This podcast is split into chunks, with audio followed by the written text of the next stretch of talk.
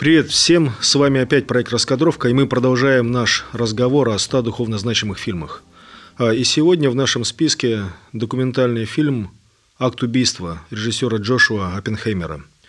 А, и с вами постоянные ведущие этого проекта Людмила Александрова. Всем привет. И Алексей Власихин. Итак, «Акт убийства» Джошуа Оппенхеймера, а, фильм 2012 года. Хотя его шествие по фестивалям длилось несколько лет, там некоторые Награду он получил в 2013 году, некоторые в 2014. Вот. Но, по крайней мере, в 2013 году он во многих списках там Sight and Sound и многих других авторитетных изданий он был на первом месте.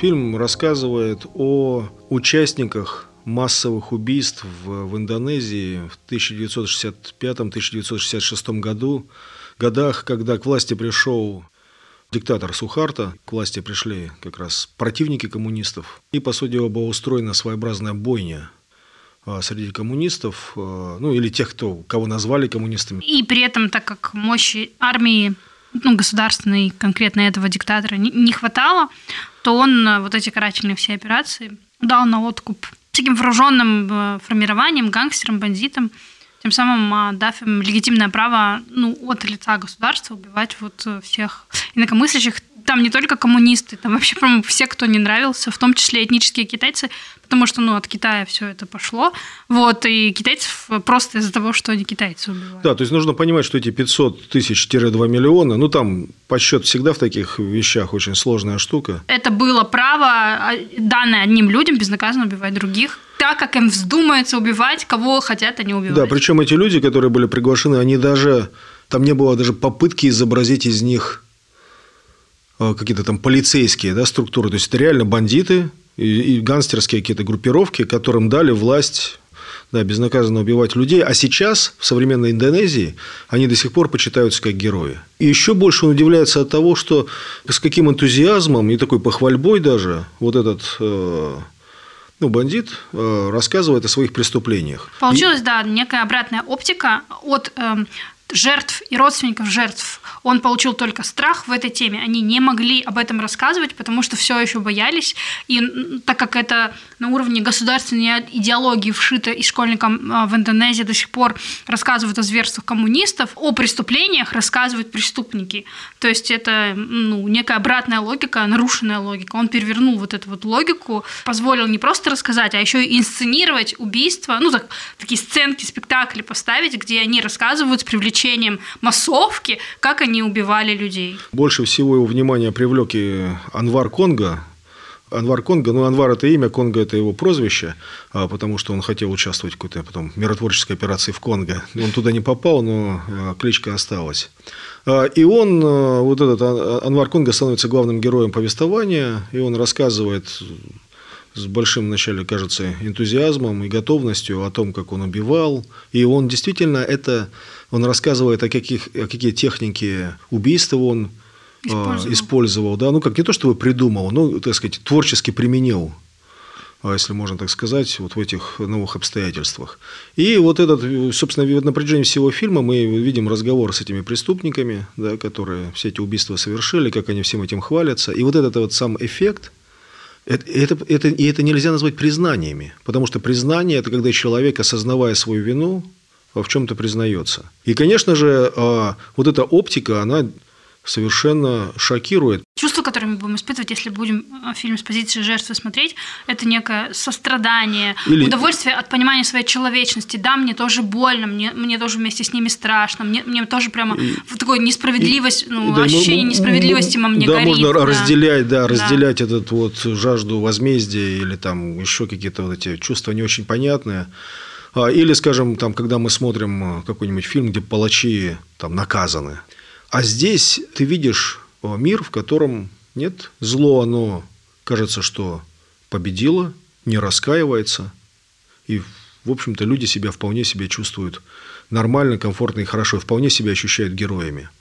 А, и это, конечно же, производит ну, совершенно а, шокирующее какое-то впечатление. При этом это не какие-то крокодилы, они фанаты голливудского кино, и даже в какой-то... с твоей точки зрения, Ну, я имею в виду, что это... Оппенхеймер говорит, что я рад, что мои зрители смотрят на этот фильм как на некое зеркало, а не как на экзотику. Но, честно говоря, мне очень хотелось весь фильм думать, что это только в Индонезии так. Ну, типа, это какие-то вообще там, типа, какая-то странная страна, где-то э, не знаю где, и это вообще ненормальные люди, что-то у них с головой, как бы, и цивилизация до них еще не, не дошла. Ну, то есть, но не, у меня нет такой лазейки, потому что, ну, допустим, они там объясняют, да, что почему они там коммунисты коммунистов лично вот не любили, потому что те хотели запретить голливудские фильмы и запретили их, да, еще немножко поджали их бизнес, потому что они зарабатывали на том, что отбирали билеты и, перепродавали их, и немножечко, типа, лишили их бизнеса. Это такие, ну, люди, которые способны получить удовольствие от классного фильма голливудского, там, которым нравится вот вся, вся эта эстетика, гангстеры, да, пожалуйста. Ну, то есть это это, это не какие-то экзотические там не, люди, не непонятно где. Да, вот почему я тоже люблю голливудские фильмы, да, все любят голливудские фильмы. Там Элвиса, танцы, что-то вот такое, когда они описывают вот эти вот, как им нравились эти фильмы, когда они в них играют, да и, пожалуйста, я примерно так же. Ну, ну да, и хотя тут, мне кажется, полностью не удается уйти от, от, от какой-то экзотизации. Не знаю, ну, по моим ощущениям, все равно здесь вот этот некий культурный такой а, барьер остается небольшой, но действительно ну, Индонезия, виду, Индонезия активно включена в современную жизнь. Это не какие-то первобытные культы, что-то Многие такое, европейцы, ну, да. западные люди, включая россиян, бывают там на курортах, общаются с людьми, которые там живут, и нету, ну, в смысле, они не сделаны из какого-то другого теста. И когда ты на самом деле слышишь мотивацию этих персонажей, она кажется абсолютно узнаваемой. Нет в ней ничего такого специфически ну не знаю, там, инопланетного, да, вот это действительно те ответы, которые дают, мы эти ответы слышим вокруг себя, и иногда, что вот это самый неприятный эффект фильма, мы можем их слышать самих себе.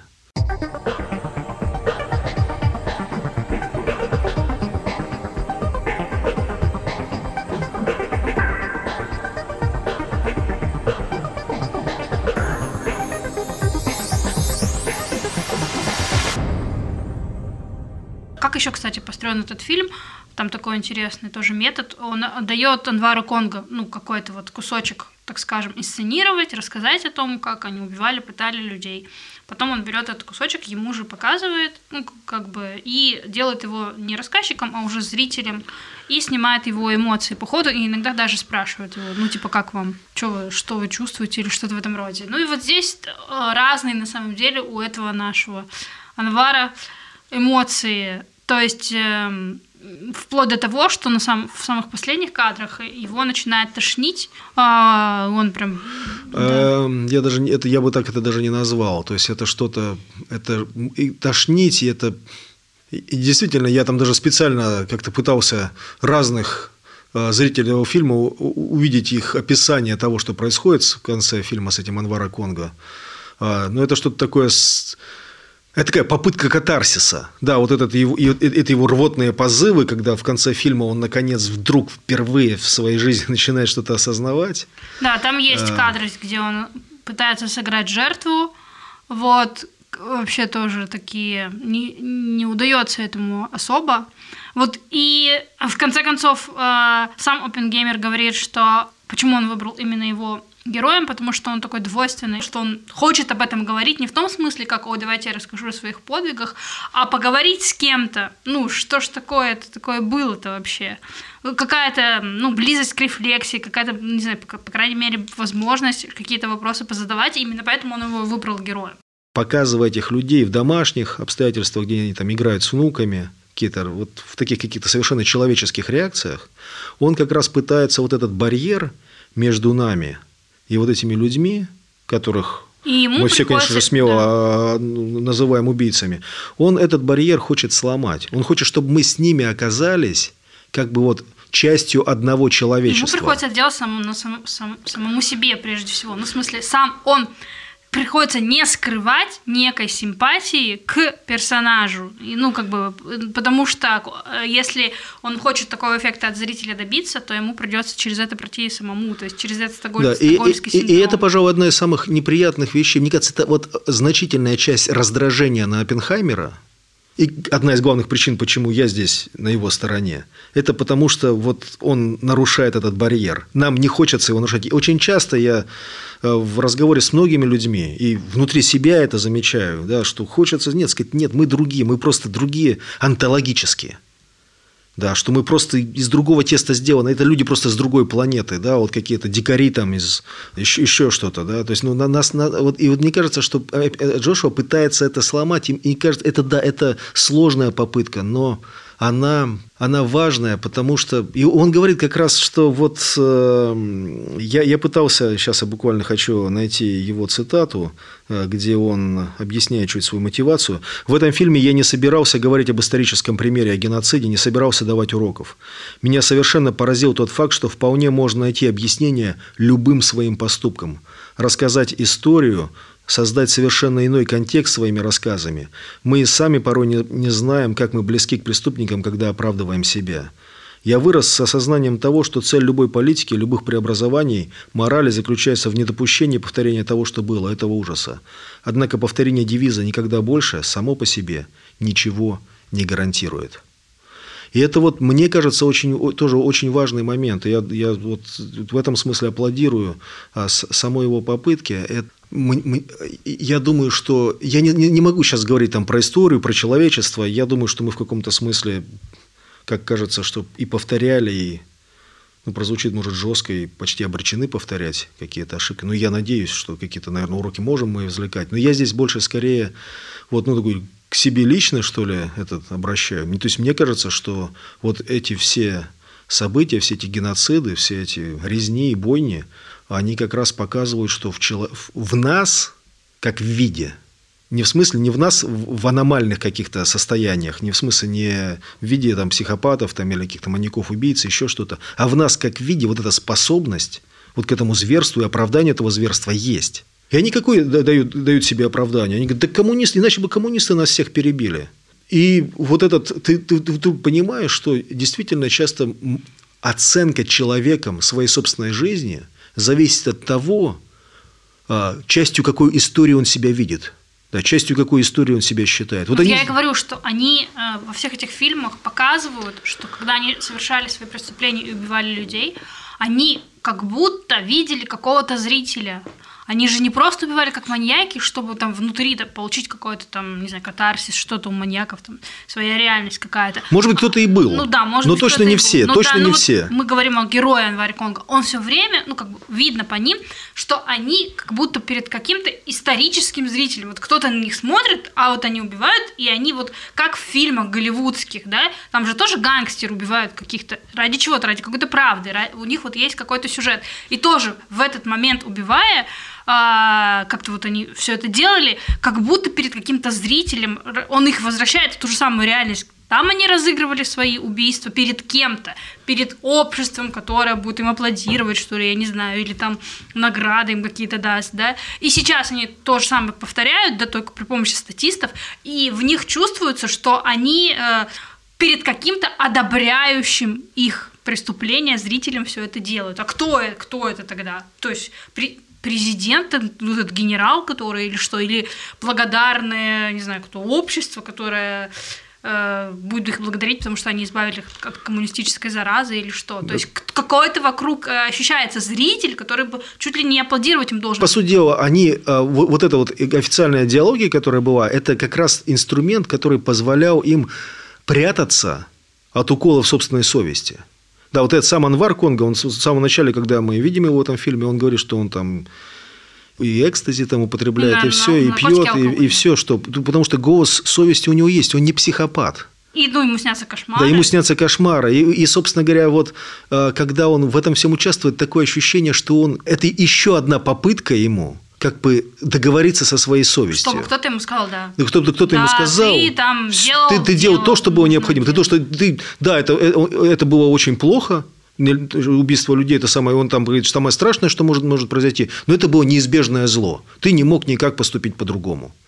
Вот. И, собственно говоря, здесь, по сути дела, в фильме мы видим э, чуть ли не первый раз, может быть, в жизни вот этого самого Анвара или, может быть, других там еще персонажей, но на Анвара мы смотрим более пристально, он вдруг получает возможность выйти вот из этого героического такого нарратива, с помощью которого он себя оправдывает, и посмотреть теперь вот на все, что происходит, хотя бы чуть-чуть, глазами жертвы.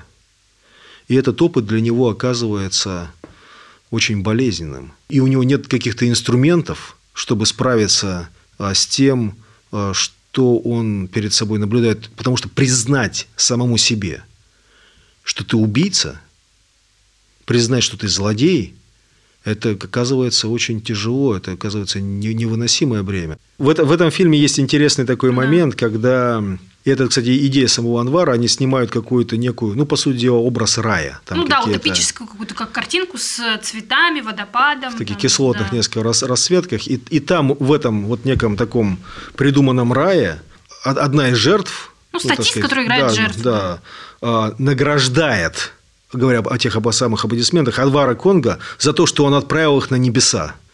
То есть, и тем самым он как бы вот пытается найти некое такое, ну, я бы сказал, такое посмертное, схотологическое оправдание да, тому, тому, что он сделал, какой-то божественный взгляд. Ему, он понимает, что он ищет теперь аплодисментов не только от э, своих друзей, да, как тут ты хорошо сказал, не только от тех зрителей, которые сейчас наблюдают, он как бы ищет аплодисментов, хочет найти и от этих самых жертв. При этом его очень, кстати, мне кажется, немножко пугает сверхъестественная сторона. Он про этих призраков и про вот эм, то, что вот на этом месте было много убийств совершено, здесь вот эти неуспокоенные души, плюс вот в этом своем фантасмагорическом фильме с, с вот этими раем и душами коммунистов.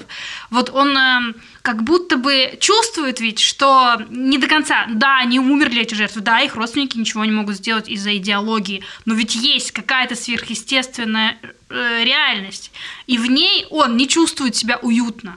Может быть, он боится, что с ним будет. И это как смерти. раз некое осознание этот сверхъестественной э, реальности и какие-то вот, не знаю, отгол... Те же сны, которые не да, можешь контролировать. И отголоски его да. каких-то религиозных соображений, они вот и ломают эту стройную идеологическую конструкцию, в которой он живет. Они как раз показывают, что ведь он когда-то что есть некая реальность, которая не сводима а вот к той политической конструкции, которая есть в Индонезии. Есть другой взгляд на это, есть душу этих умерших жертв, есть, не знаю, как они говорят, там карма, там бог-судья, ну, у них такое сочетание каких-то исламских и вот э, и каких-то индуистских и каких-то языческих верований, да, ну в голове что-то такое, что, так, такое присутствует. Я как раз вспомнил, когда я вот смотрел эту сцену, есть такой э, богослов хорватского происхождения Мирослав Ольф. А, и он написал книгу, в которой пытается богословски осмыслить вот то, что он видел конфликт э, в распадающейся Югославии между хорватами и сербами, когда, ну, по сути дела, вот бывшие соседи, говорящие практически на одном языке, а, люди практически ну, вот одной культуры, они начали там, ну, друг друга убивать. И он пытается осмыслить, ну, что же там произошло. И вот в одной из своих, или в этой книге, или в одной из своих статей, он описывает идею суда Божьего, или, если угодно, чистилища, вот этот мотив, который есть там, не знаю, у Данта, а, он, он описывает как вот это некое состояние, в котором мы должны будем, как некое положение, как некую ситуацию, в которой мы должны будем примириться друг с другом. Он потому, ну, и именно где вот и палачи, и жертвы, мы должны будем встретиться как-то и ну, прийти к какому-то искуплению. Да. И вот когда ты смотришь этот фильм, в частности, ты понимаешь, что, конечно, это займет время. Вряд ли э, убиенные, э, души убиенных э, жертв э, Анвара Конга спешат повесить ему на шею медаль за то, что он отправил их в рай.